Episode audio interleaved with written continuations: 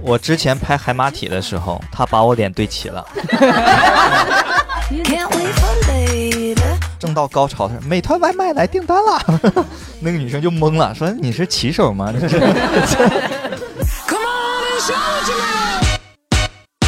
就是我是一个新手的保险代理人，啊，我看到了，我有时候出到出现一些事，比如说走夜路很黑的时候，我会下意识算一下我自己的寿险保额，就是，对，就这个奔着死去啊！就就就是，如果我今天撂在这儿了，我能赔多少钱. Hello，大家好，非常欢迎大家来到吹水不擦嘴，非常欢迎大家。先自我介绍一下，我是今天的主持人，同时介绍一下我们今天的主播。坐在我左手边的是我们的固定主播大熊，Hello，大家好，我是大熊。坐在我右手边的是我们的男公关小泽。大家好，我是小泽，这你笑什么？他本来就是男公关嘛。正经电台，对，正正正经男公关，晚上不服我啊。我也没想啥呀，因为你这个笑的太淫荡了有点。然后我们先来聊一下我们今天的主题，其实是想要聊一下因为工作带来的一些疾病和职业病。因为尤其是在深圳工作的年轻人，然后上班的压力很大，然后上班的节奏也很快，然后经常有可能比如说加班啊什么的，或者长期的久坐会带来各种各样的疾病，包括每一个职业都有不同的一些职。呃职业习惯或者说行为习惯，所以今天就是会就着这个主题来跟大家聊一聊，希望大家能够放轻松。如果说线上的听众有一些职业病想要跟我们分享的话，也非常欢迎在评论区做出你们的分享，好吧？然后在录这期电台之前，我们其实对我们公司的这些员工啊，基本的一些职位做了一个简单的采访，我们来看一下他们都会怎么说啊。我们这公司啊，一个小破公司，竟然是有经纪人存在的，你知道吧？就是严格严格上来说，我们三个算是艺人。这个是 能明白吗？就是是就脱口秀艺人，或者严格来讲，只有我一个。没有，真的不要脸。就是我我们的经纪人，他有一个非常明显的那个就是反应或说法，也算是所有经纪人的通病了，就是见到陌生人呢会过分的热情。这个直接让我们的经纪人来说吧，好不好？让他自己亲身分享一下。多热情，大家好，我是硬核的经纪人，这么热情。好的，哦，他热这叫社交牛逼症吧？我都替他尴尬。不是他他他刚才 他刚才热情到什么程度？我们三个主播没呃不用管，他热情到什么程度？我们三个主播还没有坐下来，他跟观众聊起来了。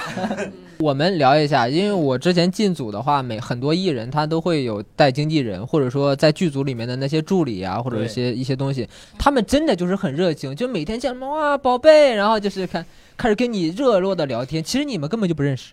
对呀、那这就是工作，就是经纪人的职业性。因为呃，如果是剧组的话，我们抛开脱口秀这个行业，剧组的话，它是你需要有后续再合作的话，你可能需要认识这个导演，认识这个制片人。嗯最重要的可能是演员副导，包括一些 casting 的团队。嗯只有你 Casting 是选 选角选角团队哦，选角团队就是大家都会叫 casting 这个团队，他们就是呃，你需要跟他们熟识了以后，他们可能会第一时间想到你这个演员，嗯所以就会推荐你的这个艺人，所以你需要跟所有的这些有来往吧，算是。然后在这个圈子里面爆红，可能是一夜之间的，所以其实作为身边的他们。就是演员身边带的那种，一般叫执行经济，大经济是不会跟场的，就是执行经济和助理，他们需要给自己也累积资源吧，相当于。然后拉人脉嘛。对对对就拉人人开口，我们三个完全不用说话，你发现了没有？这个事情。你们可以现实马上把麦交回你们。对对对，就是这样子。嗯，哎，就是哎那是不是就是内向一点的人是完全做不了这个行业的？嗯比较难哦，我觉得确实会。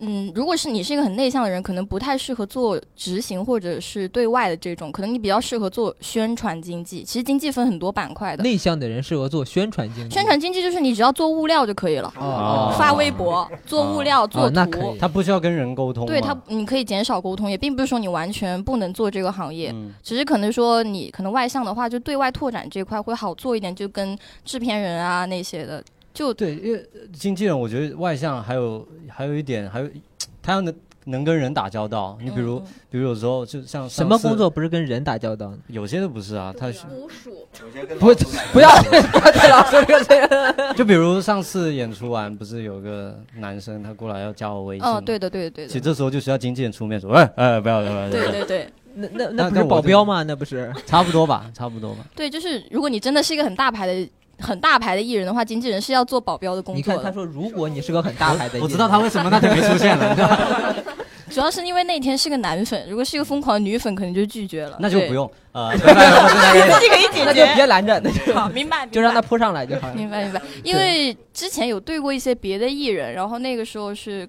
嗯，算执行吧。完了之后，可能就是他很大牌，你真的就是在旁边拦着，然后还有粉丝会敲你的头，真的有这种。敲你的头，，对他们拿着一个非常重的单反架在你的头上拍照片。你想一想，我已经一米七了，这个女孩子垫着脚把她的相机架在我的头上拍照，所以一米七还是不够，对还是不够，你得长到两米以上，对，就像长成一堵墙。长得像颗白杨一样。然后，对，我会努力。那你们真的在经纪人的工作当中习惯性的去叫人宝贝吗？或者你见过这样的吗？呃，深圳可能会好一点，北京圈子都是这样叫的。见面就是啊，亲爱的，好久没见哦。那深圳会怎么叫呢？深圳的就是、呃您好啊那些的，现在慢慢也也，屌毛不至于。现在现在深圳也在慢慢往亲爱的这个方向发展。还有北京就是人均老师嘛，什么人都嫌老师，老师不管你是什么样的人，先见面说老师好，老师好。对对。如果是大家都是女生或者稍微熟一点，就会叫亲爱的了。我问一个相对私密的问题啊，嗯就比如说从事经纪人这个行业的，天天在外面叫人家亲爱的宝贝，呃，如果说回到家跟自己的另一半还会这么叫吗？会不会厌烦？会，会，那会叫自己另一半叫什么 可能会直，走嗨，可能会直呼其名，对，直直呼呼其名。直接叫大名。那另一半不会有意见吗？他有意见就分手啊。哦，这么强硬啊！好强有意。见就把你换掉，没有，我又没跟他在一块儿。艺人也一样。没有，我们对艺人就是服务型的人格，就哦你们怎么样，我们可以商量。回去之后就再见，不想讲话，就是这样，热情已经全部消耗到自己的工作里面了。嗯，哦，辛苦了。明白了。别慌，我还要问他一个行业，就是。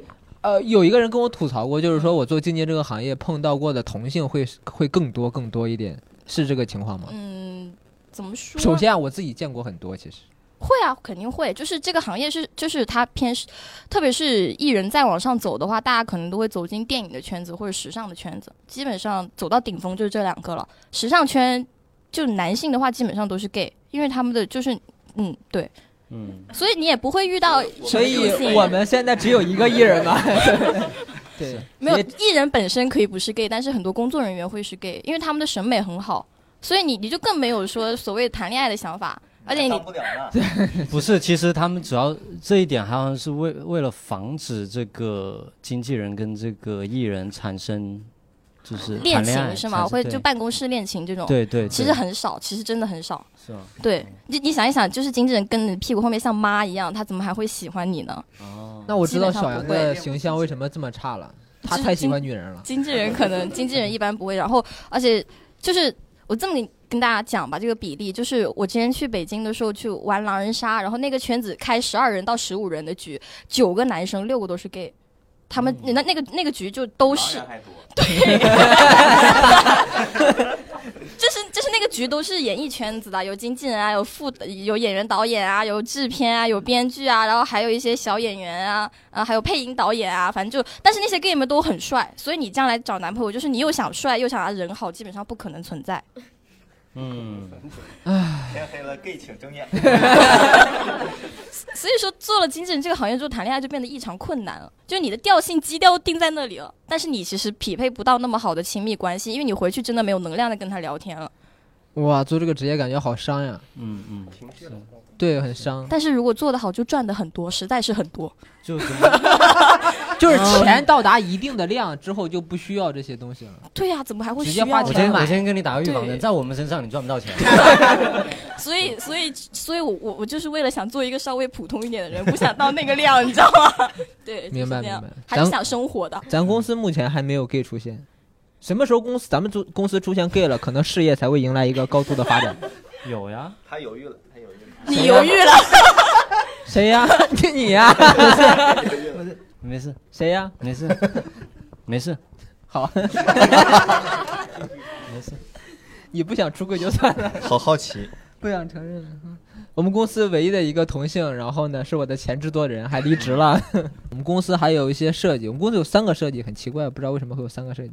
然后呢，我们的第一个设计，他跟我们分享了一个他的职业病，就是他遇到他去参加所有的活动都要拿到实体的东西，比如说他去参加一个音乐节是需要拿到实体的那种门票呀，或者是一些纪念品。他首先会摸一摸这个材质，然后看一看人家的那个排版，看一下人家那个设计感怎么怎么样，甚至他到什么程度呢？他会剪街上的那种色情的小卡片儿，嗯，然后甚至他有一段时间想跟想给我们每个脱口秀演员做一个这个版式的，就是比如说大熊他就就这样的，说服那个创意真的很好。为啥不做呀？说过，对呀，他最后一直没做。为啥不做呀？形象不够还是说？不是，我是觉得挺有意思的，然后就把我们演员，然后就把我们的那些小卡片丢到，写上服务好，然后呢，服务好，包满意，口技好，什么玩意儿？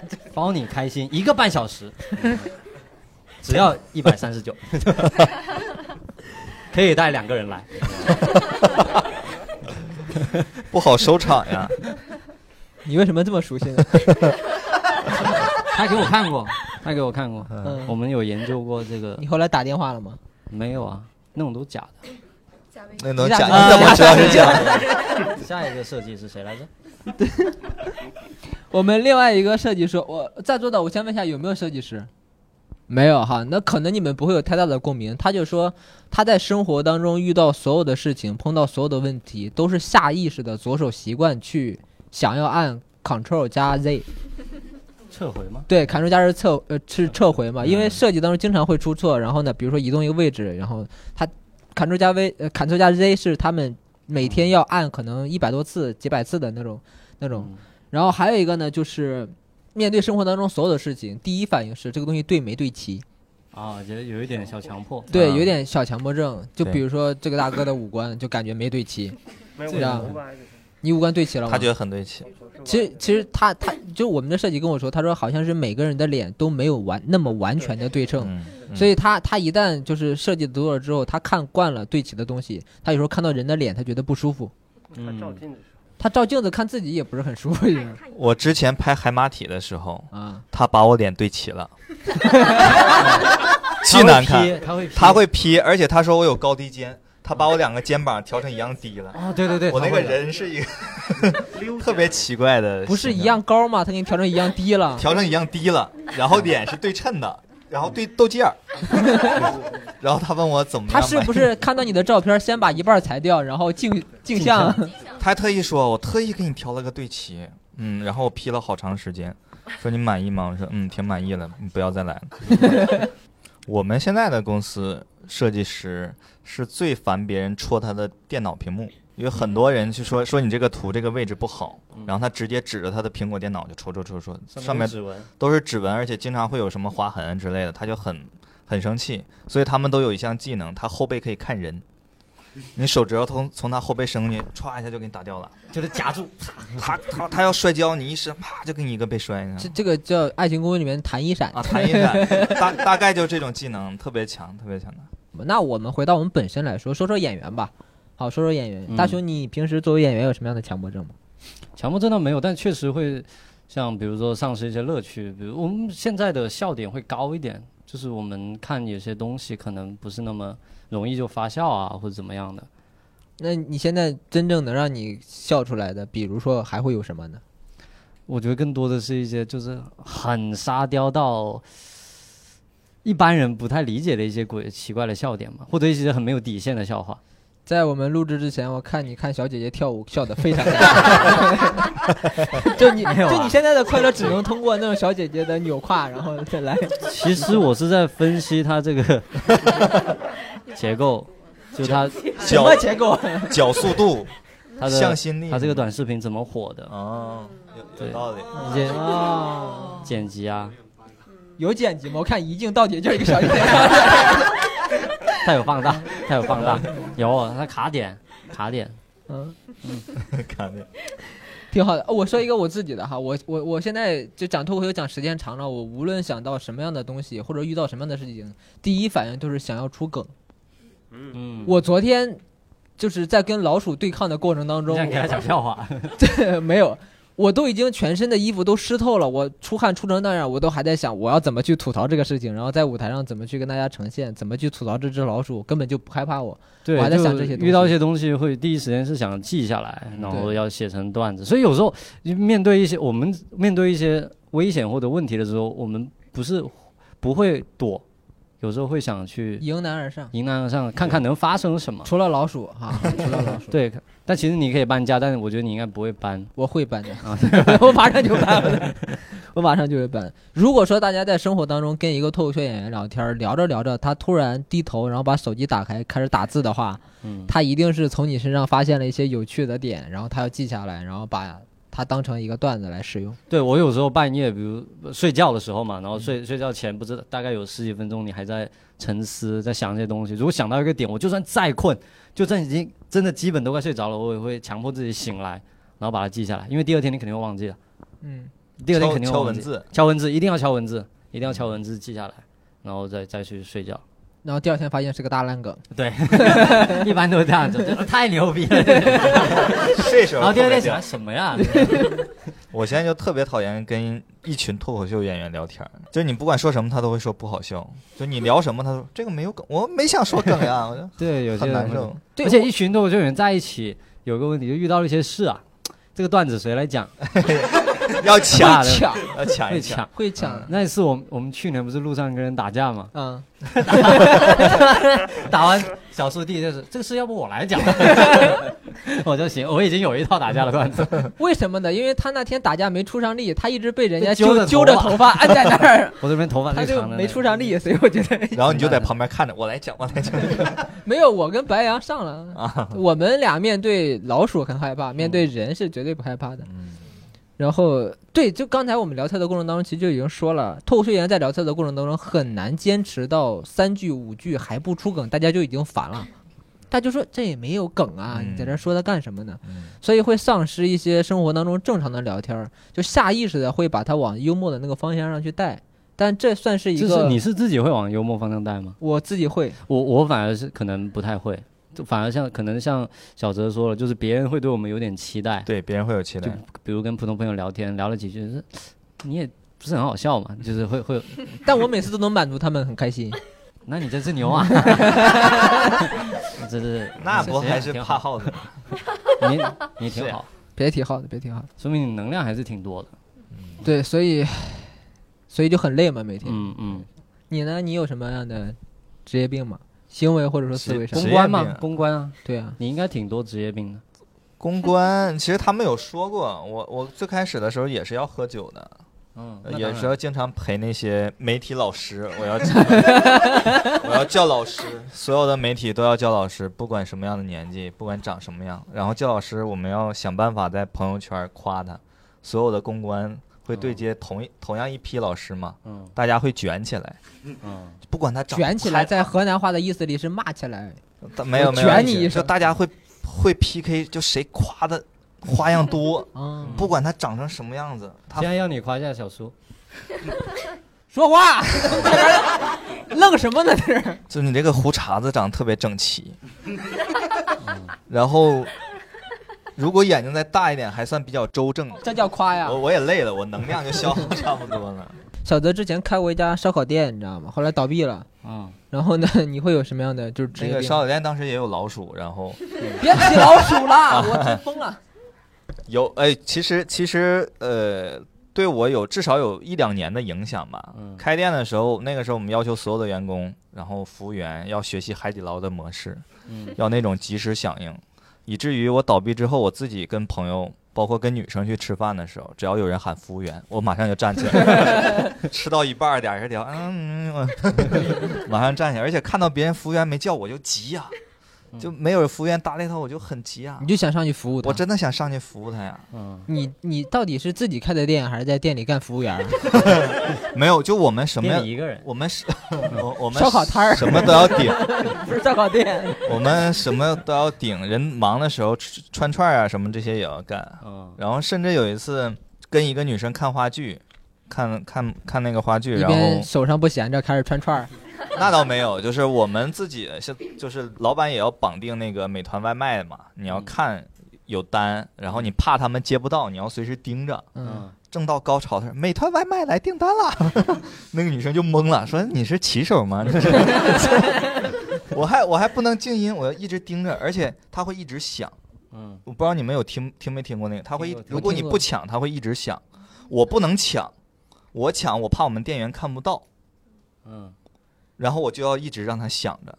你看话剧手机为什么不静音我静音啊，那个静音它也会响的，啊？它也会响的，它很牛逼，它就怕你听不到。嗯以后你做外卖的时候啊，一定要记着这个。那是跟那女生见的第一面，也是最后一面。所以就单身到现在。嗯，对，也差不，哎哎，那我我其实特别想问一下大家啊，就是说大家今天来的虽然人不多吧，但我相信各行各业的人都有。你们从事你们现在的职业会有什么样的职业病吗？就是我是一个新手的保险代理人。啊，我看到了，我有时候出到出现一些事，比如说走夜路很黑的时候，我会下意识算一下我自己的寿险保额，就是，对，就这奔着死去啊！就就就是，如果我今天撂在这儿了，我能赔多少钱？那所以今你那钱都也跟你没关系啊。就但是我爸我妈可以拿到，买本来也是为了他们呀。哦，所以你会提前发个短信给他们，爸妈你将收到，再见。不是已经告诉他们保单在哪儿，我们的柜台在哪儿，去哪儿理赔？哦，那你看到他这种身体条件的人，你不会有什么？会想推销吗？他可能想劝我买一份儿。对啊，会不会想推销？不自觉的推销保险嗯，会吗？不会，就是我会讲一些就是保险相关的笑话。哎，来一个，哎，来一个，就就比如说那个赛格大厦之前不是晃过一段时间嘛，嗯就是给大家先解释一下，赛格大厦是深圳的一一栋楼。对一栋楼，有一段时间那个楼在晃，在摇。对，对，OK，然后，然后我我我我从华强北那电梯出地铁出来的时候呢，我其实被建筑物挡住了，我不知道赛格在哪里。嗯。但是我们都已经到华强北了，要去吃海底捞，那你也不可能说走嘛。嗯。然后我就问保安那个楼在哪儿，然后就是反正我们绕了一圈，终于看到了那个楼，嗯然后我们就看到楼下好多人就张着嘴张着嘴在看那个楼，嗯，我就在想。这些人到底买了多少寿险，然后站在一个摇晃的楼下在这儿看，他们不怕这个楼突然倒下来把他们砸死吗？嗯，这个笑话是你自己写的是吧？就是就是就就是我那天在那个楼下想的嘛。这个是别人告诉你它是一个笑话，还是你你自己判断？我期待了很久，我心想一定有个大爆梗。得有个大爆梗呀！对啊，他前面铺了好久，而且你说的是这个行业笑话，我以为这个笑话听完之后，行各行业都哈哈大笑。的那种。对对，哦，那那那有那种经典，但不是我原创的啊。没关系，我们不就是要要求你原就，是不要你 OK OK OK，就你干嘛要在这搞原创呢 OK 你作为一个观众搞什么原创？是说，是说太太就是太太跟先生坐在这个床上，然后这个太太就想，哎，他为什么不理我呢？然后这个先生想的就是，呃，太太可能就会想，他是不是爱上别的女人了？然后这个先生想的是，变形金刚应该买的是汽车保险还是人寿保险？哦 这个比刚才那个强，好，给你一点掌声吧，挺尴尬的。挺好，挺好的，挺好的。后面的好歹可以称之为一个笑话，前面那个他讲完，我们嘲讽完之后才是一个笑话。嗯，希望你业务顺利吧。嗯，就是大家如果说自己的职业一时半会儿想不到，我们就可以想一下那些相对比较常见的，比如说在深圳，呃，薪资很高也很常见的一个职业，程序员儿，你知道吗？程序员有很多的职业病。我其实身边有只认识两三个程序员，他们会跟我分享一些，他们看到的整数跟我们的整数是不太一样的。这个大家有过了解吗？对他们看到的整数是一零二四，他们会把这个叫整数。我们认为一千是整数，他们认为一零二四是整数。包括他们跟人聊天的时候，然后呢会以分号结尾。啊，这个知道为什么？因为写程序的话，每一行都是分号结尾，嗯，就类似于这种的，我们也可以聊一聊。我们聊一下最近我们经常见到的吧，比如说医护工作人员。嗯，医护工作人员其实他们是为别人的健康负责的，但是他们的工作当中其实，呃，一来会给自己身上添很多的病患，比如说医生经常会有胃病啊，这个我们一会儿再说。但是他们会有一些很多的职业习惯，嗯，有很多的职业习惯，比如说啊，严格遵循七步洗手法。你们知道七步洗手法吗？嗯，就那七步嘛，其 实哪七步？这是个音频节目，我也不能给大家呈现。但但你们可以看一下毛不易去参加综艺的时候是怎么洗手的，你知道吗？嗯毛不易参加综艺，其他的嘉宾都是随便洗洗就完了，毛不易严格遵循七步洗手法，因为他原来是个护士嘛。对，洗完手之后还会这样，晾干，对，他会它会晾干，它像一个要做手术的人一样，他把这个五个手指头就这样坚决不碰任何的东西。还有一个，我不知道大家了不了解，很多医生会有性冷淡，嗯，尤其是妇产科、男科的这种这种这种科室，很多都会有。比如说妇产科，比如说妇产科，首先是很多男医生的，在这个大家知道吧？嗯中国好像最好的妇产科，大多数都是男生。对，嗯，对，然后呢，比如说男科是有女医生的，这个大家知道吧？会有女医生，有的，常识，你别管，你别管。他去年做过手术，对，这个呃不是啊男科手术哦，肛肠科，我是肛肠科，肛肠科。这么年轻，男科对，肛肛肠科的手术都都这些相对比较私密的科室都会有女女医生或者说女护士的存在。然后比如说一些看乳乳乳腺结节、乳腺炎的那种，也也很很多都是男医生，嗯所以他们经常去接触人的身体器官，嗯然后所以会导致性冷淡。其实后果我觉得对生活影响还挺大的。嗯，是的，你怎么不 是？你 现在有点，你现在有点进入贤者模式了。呃他你看这个眼神。他在想象，刚才他 在想象，没有，哎，如果说是你们，你们这我们没法共情啊，我怎么知道 他是什么感觉啊？甚至有点羡慕，是吧？那倒没有，那倒没有。我真的觉得很可怕。就是如果说我的另一半是这样的话，我觉得我是不接受的。首先，这是第一个。就如果你的对象是男科男科的男医生，是吗？不是如果说他因为工作的关系长期的性冷淡，我是不接受的。那就是工作工不工作没关系啊，他性冷淡你就不想接受不是吗？嗯，我 对啊，这我就说这个职业很很容易造成性冷啊，淡。如果这个职业容易造成这样，对我就不太想让他去做这个职业，我觉得对嗯。生活影响还是挺大的。嗯，所以特别热情的那种你可以接受，确实，我我突然想起来了，那我们之前不是有一期请了一个心理医生嘛，嗯。老陆嘛，对。他以前是妇科医生，对，然后呃，他跟我说过，他他以前有段时间他当妇科医生的时候，他看过太多的女性的身体，导致他呃后来对另一半要求很高，对身体上的，就是他他需要一个很健康的身体，他觉得就是他某他他是喜欢某种特定的，他说是形状啊，他说的啊，就是他说的，真是他说知。道知道。他他说他他后来就是只喜欢某种特定的形状，他因为他看他当妇科医生太久了，他如果看到一些呃其他的，比如一些身体，他能一下子就看出这个身体可能有一些什么毛病，他就有点本能的抗拒。嗯，他他是跟我说有这个影响，你也闲着模式了，没事儿没事儿。我说一个我爸的吧，我爸是公交车司机嘛，嗯，他原来说话没有那么大声音的，自从当了公交车司机之后啊，他他得传到最后一排 打电话那真的是声音，就是每天打个电话，喂，真的，真的每天打喂啊，行行行，他他他是会这样的，嗯嗓门就会变得贼大，你们会有这种感觉？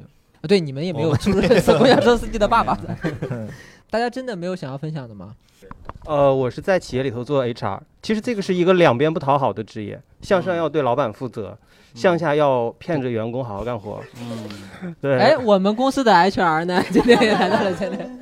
那会对你有什么影响吗？做这行？呃，其实其实就是，其实你你就是做喜剧的话，都是就是喜剧可以消解意义嘛，嗯，其实反过来也成立，意义可以消解喜剧。啊，开始 开始哲学，开始给我们来了，啊，对，这个是原创了，你对这个我知。没有人要抄。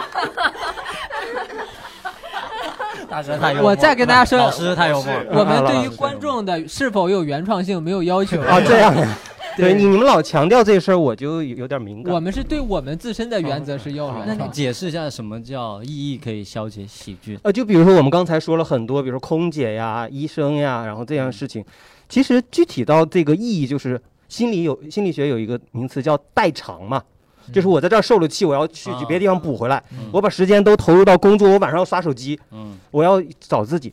其实这样一说的话，就好像刚才咱们聊的，就好像都是就是一个背后的道理一样。嗯，对，所以这个就可能对刚才是不是有一点消啊？对没事，他在公司说完这期不要录了，啊，没有意义。对，这这这个就是一一种消解嘛。对，是的，所以就是我觉得，就是有的时候，就是大家可能用嬉嬉嬉笑嬉嬉笑打闹的方式来调侃一件事情，嗯，嗯但是如果把背后的这个逻辑拎出来的话，就就会又又觉得很无聊，然后这样说的话就对是。你知道他在公司忽悠员工一定一定很牛逼，一定很牛逼？一定挺厉害。对嗯，对，但是对，就是就是要两两边忽悠嘛，把大家都是不是从来没有人能从你手上拿走过 N 加一啊？呃，一般的话就是呃威逼利诱都要用上，一定不能给他 N 加一。虽然说老板说其实也可以给点，但你但这为什么不给呢？那我的意义是什么呀？存在的意义，我给他我就没有存在的意义了，我的意义就被消解了吗？那如果你走的话，你开玩笑，开玩笑，开玩笑 对，开玩笑，开玩笑。这个问题问的好。那你走的时候会拿 N 加一吗？刚才开玩笑那个剪掉啊，要对，就就是其其实我但你对啊，你走了之后你想要你呃，其实你们还不太懂劳动法了，有一个。这这个我我我给大家顺便普及一下，普法普法。除了 n 加一以外，还有一个二 n，嗯，二 n 通常是比 n 加一还要更更厉害的一个，对，所所以大家去学一下，所以你要拿那个二 N 加一。对 n 加一已经过时了，能不能不要给硬核的人普及这 我们公司的 HR 发话了，哎不让你教这个，你把他拖走，把他拖走。说对对，大大概就是这样，但但是就是关系到自己的利益的话，那就要争取嘛。我也其实我也鼓励大家，就是捍卫自己应有的权利，这个是法律赋予的。哎呀，对斯林离斯里找了。我 应该听完再走。对你听完，你能拿到二 N 加一，二 n 了，二二 n N 就对。二 N 嘛。他的二 n 就是别人的 n 加一省出来的。对我拿的也更有底气啊。哦，你平时省了钱，你走的时候多拿点儿。我知道你这个行业会对你产生什么影响，就是让你变成一个坏人。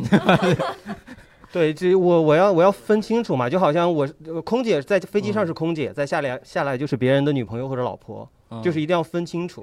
当然也可以是一个精致的独立女性哈。啊，就当当然当然是这样。就你意思就是说，你当 HR 的时候，你会特别的尽职，或者尽职尽或责，或者就是会对，就是其实呃，老板花了工资请请来的话，他的目的是有的。但是我我既然领这份工资嘛，嗯那相应的就是说，能不要 N 加一的就不要 N 加一，能能劝退，呃，这这不能再往下说了，对吧？对，就就就是就要要不然要不然这个就不成立了嘛，这个职位就不成立了嘛。嗯，对嗯，特别想采访一下我们公司的 但算了，不为难你了哈。嗯不，希望我走的时候你给我个好的交代。好，OK OK，嗯，非常有意思的高老师哈。你看我改口风改多快高老师他绝对是老师啊现在对他绝对是老师。对把人姓都说了，他刚才说的，啊他姓高，对啊高老师嘛，对高老师。然后其实你看，我们所说的职业病一般可以分为两种。我们刚才所说的都是职业习惯，或者说这个职业带给你的行为惯性嘛。那另外一种呢，就是真的是病了，嗯就是因为你的工作所带给你的疾病。这嗯个就是我们来采访一下，你你会有吗？你说我啊，对啊，呃，喜剧演员其实一直说的比较多，就是容易得抑郁症嘛。嗯像其实国内外都有都有一些喜剧演员自杀的一些例子嘛，比如美国前几年是那个 Robin Williams，呃，罗宾威廉姆斯，他是一个他之前也讲单口，也也是个脱口秀演员，然后他也演一些喜剧，然后演的电影比较有名就是《死亡诗社》，然后《心灵捕手》，《早安越南》，他是一个美国特别厉害的一个喜剧演员，然后自杀了，然后还有金凯瑞，你们肯定也认识他，其实也。你会自杀吗？我应该不会，应该应该不会。那一点点的可能性在哪里呢？嗯、就是如果你在逼我的话，那你会吗？那你 你开始逼看情况吧，我不知道。但是 看情况，我可能先杀了你。金凯瑞也得了好久的，他好像他那个抑郁症当时应该得了好几年，他那段时间他都不出现在荧幕前。当然，当然有一点原因是跟他的妻子的死亡有关，但是我觉得跟这个喜剧行业也有关。也好像你看他以前跟现在的状态很不一样的，他以前也讲单口，然后他在台上就是他什么都干，就是各种鬼脸啊或什么，但他现在去上一些节目啊，他有时候很严肃的，嗯他留着个大胡子，然后很严肃，就包括他前两年还拍了一个美剧，就是讲一个喜剧演员被淘汰的一个一个故事，反正嗯挺伤感的。嗯，因为我我个人认为，喜剧演员把他自己更多更多的精力都释放在了舞台上，但是能量是守恒的嘛。当你把更多的精力放在舞台上的时候，你的生活其实能够留下来的很少很少。那在生活当中就经常会出现抑郁情绪，尤其是当他们观察生活当观察生活的时候，都基本上观察的都是生活当中的相对比较负面的点，嗯然后呢又把它去进行解析和加工，然后制造成笑点，然后又在台上释放了一遍。我觉得这种这种情况长期的积累的话，一定会让人有很强的抑郁。心理会有点影响，就是对就是说刚刚说这个，比如我们要去找一些负面的东西，嗯比如说我们要去吐槽婚恋，吐槽亲密关系，吐槽一个点，可能我们一开始没有那么想吐槽，或者说或或者说我们还是相信爱情的，比如啊，对随便说我们相信爱情，但是我们现在去吐槽爱情，吐槽大家不要结婚，不要谈恋爱。然后脱口秀演员有一个准则，就是当你站在台上的时候，你要非常相信你讲的东西，信念感嘛。对信念感，就是说你你可能在写的时候还不一定不一定，我只是想写一下这个段子，但当但是当你在台上表演的时候，你一定要非常信这个东西，因为如果你自己不信的话，你没办法传达给观众，观众就没法笑。所以我们有时候讲久了，可能一开始你觉得这还是个段子。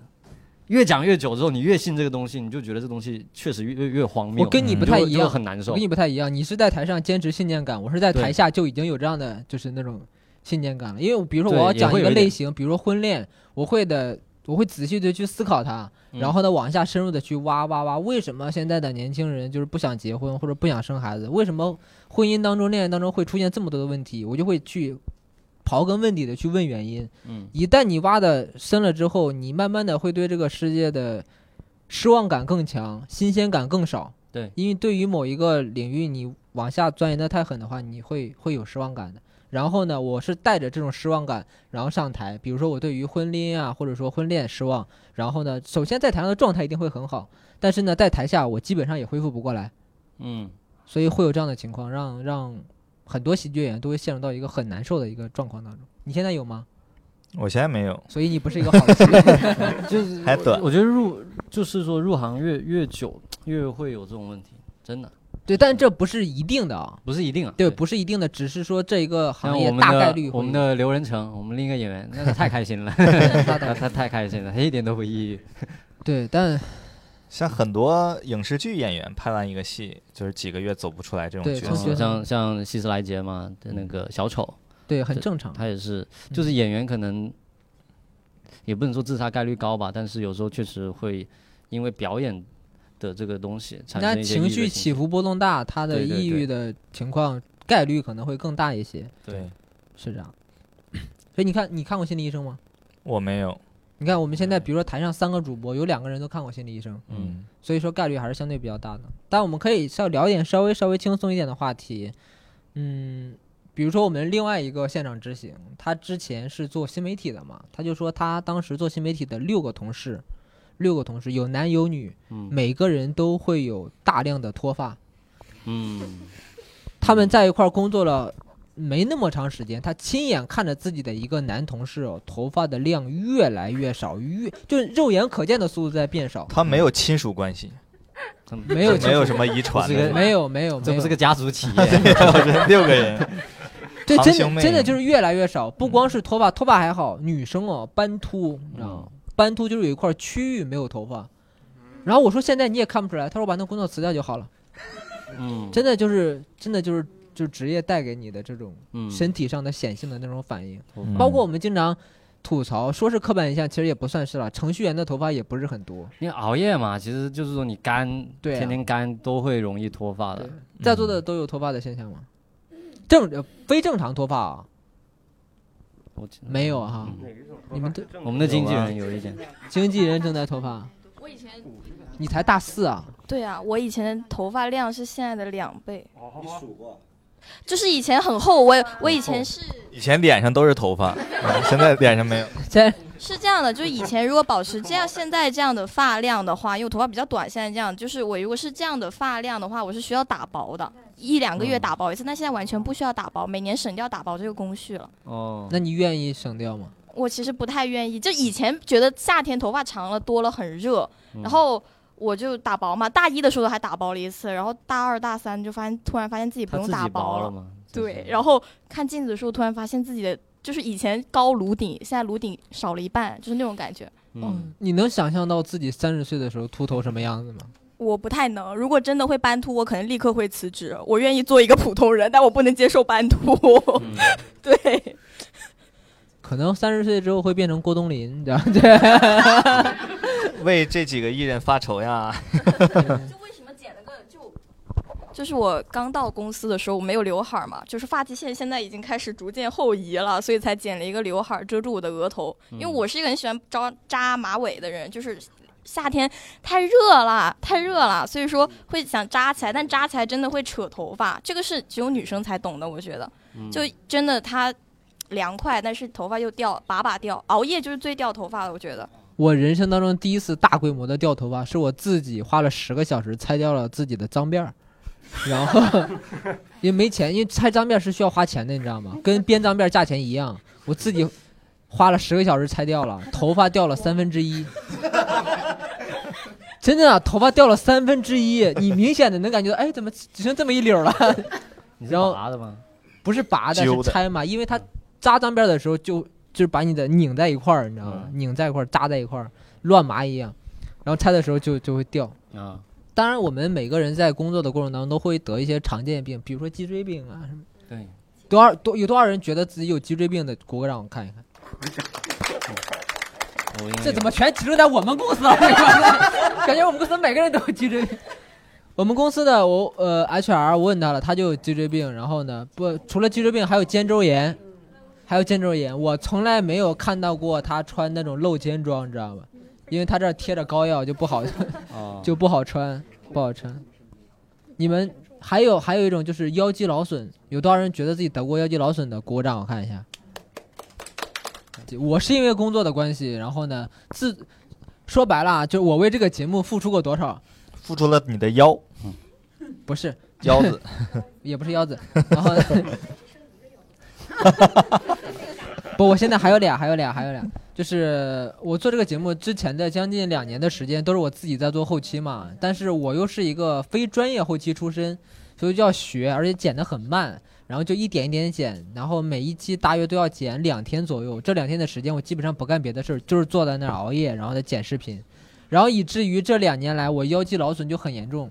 然后呢，具体的症状也很奇怪，就是我只要一不吃饭，右边就巨疼。右边有没有可能是你不吃饭呢？对呀就，你老是不吃饭，胆囊炎啊。对对对胆囊炎，啊，胆囊炎？对对对，是的，是的。啊，这个叫胆囊有可炎啊你，真的真的在这边是吧？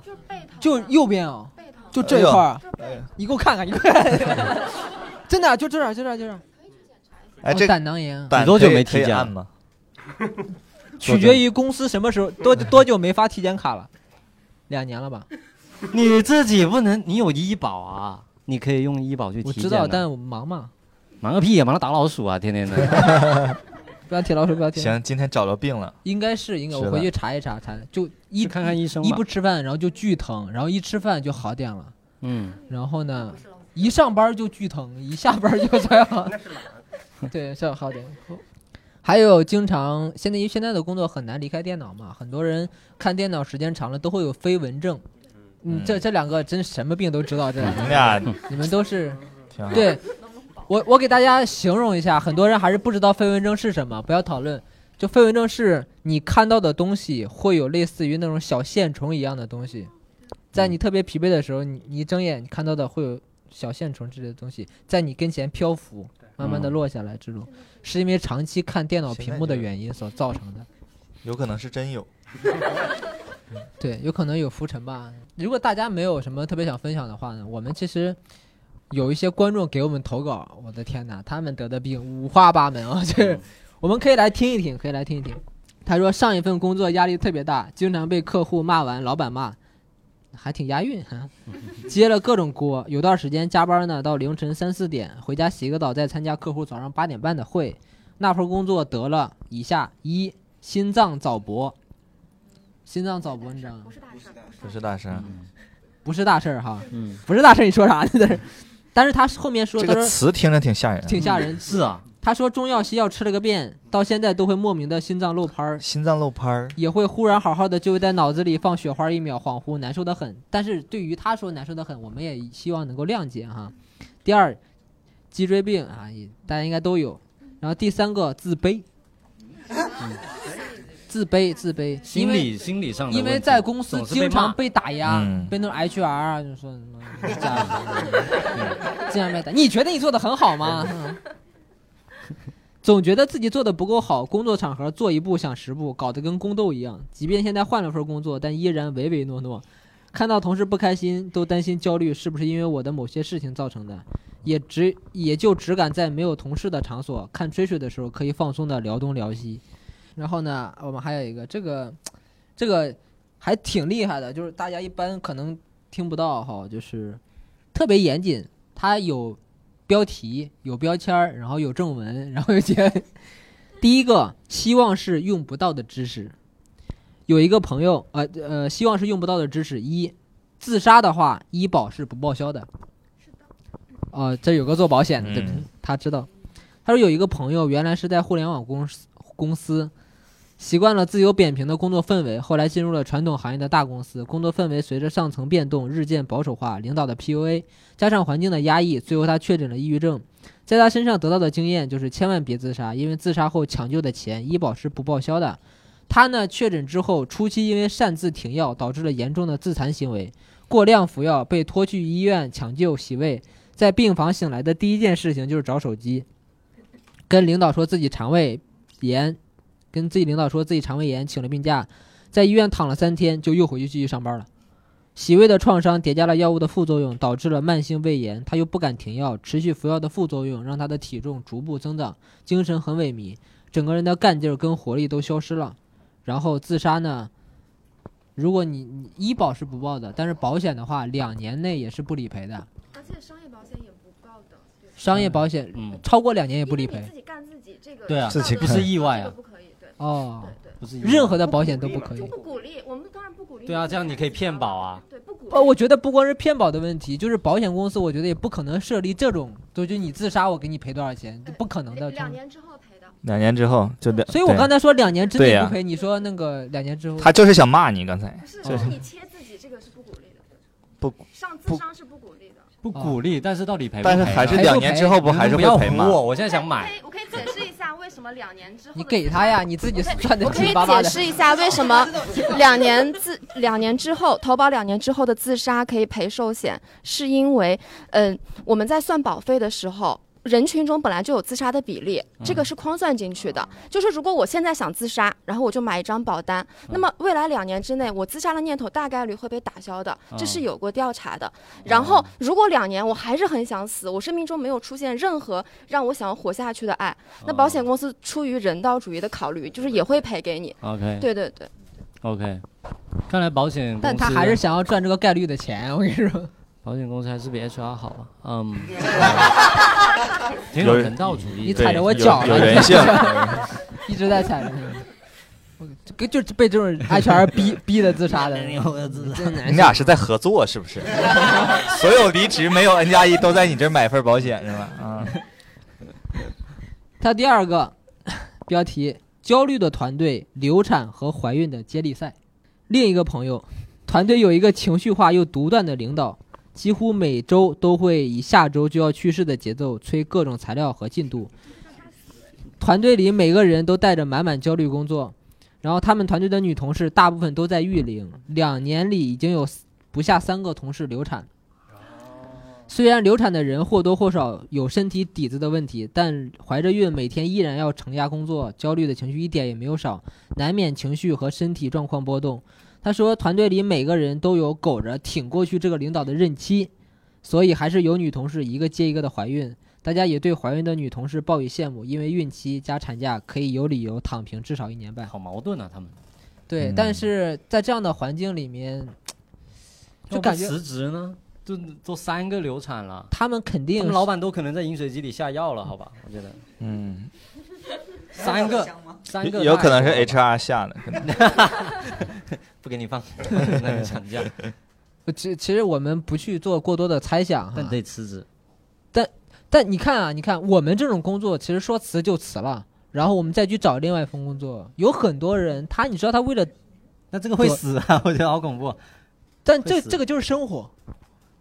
也不没必要死吧？真的，这句话在哪里说都对，这个就是生活，没有 N 加一，这个就是生活。但总总有的人其实放不下来工作，这个我们也要理解。就可能这个工作对他来说很重要。你说我辞去了这份工作，我可能还不起房贷了，断供了。或怎么样的？房贷跟一个孩子相比，我觉得还是房贷重要。行。对，而且谁也不，关键是这个流产的事儿也不是确定就一定会流产，嗯，三个了哥，三个了。多少人没？总是会有人觉得好像不会轮到我头上吧，总是会有这样的想法，没有办法。咱我们分享观众的投稿故事，我们也只是说能够听一听，然后让他说出来，心里会稍微好受一点。其实你说我们能解决什么呢？我们什么也解决不了。有没有什么方法？意义建议消解喜剧。对，意对对，我们解决不了。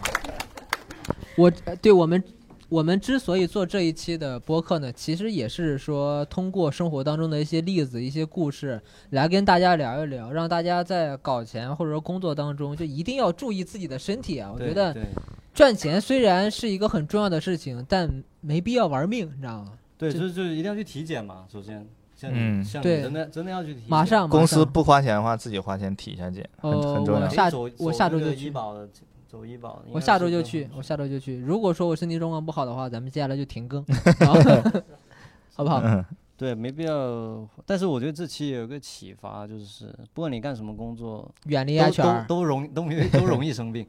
好像我们感觉算下来，没有一个工作是不生病的，你知道？是发现没有，都都会死。所 以不要想着换工作，就 是没没有一个工作，假设没有一个工作是健康的吧。假设都会健死身教练，这样是这样的，健身教练，没有业绩也会死，也会还要死。卖卡。对，假设我们终归会死的情况下，希望大家能找到一个更加开心一点，或者说赚的钱更多一点的工作，嗯，好吧？你有什么想对大家说的吗？我有一点建议吧，呃，我之前排解工作中的一些这个烦恼的时候，当时看了一部电视剧叫《军师联盟》，上下八十集，看完之后就豁然开朗，有很多军师军师联盟，它是讲司马懿的啊啊，三国时它主要讲司马懿的，然后一共八十集，上下看完之后你会豁然开朗，我得到了很多启发。最重要一个启发就是，领导再傻逼我都可以熬过去。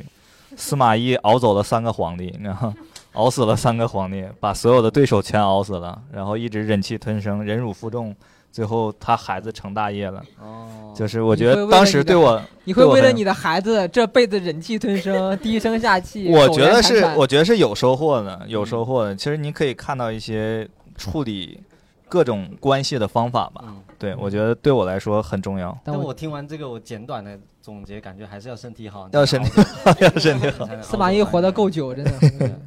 对，希望大家能够在工作当中注意身体吧。我们这期没有别的特别伟大的目标和意义，然后就跟活着大家意义。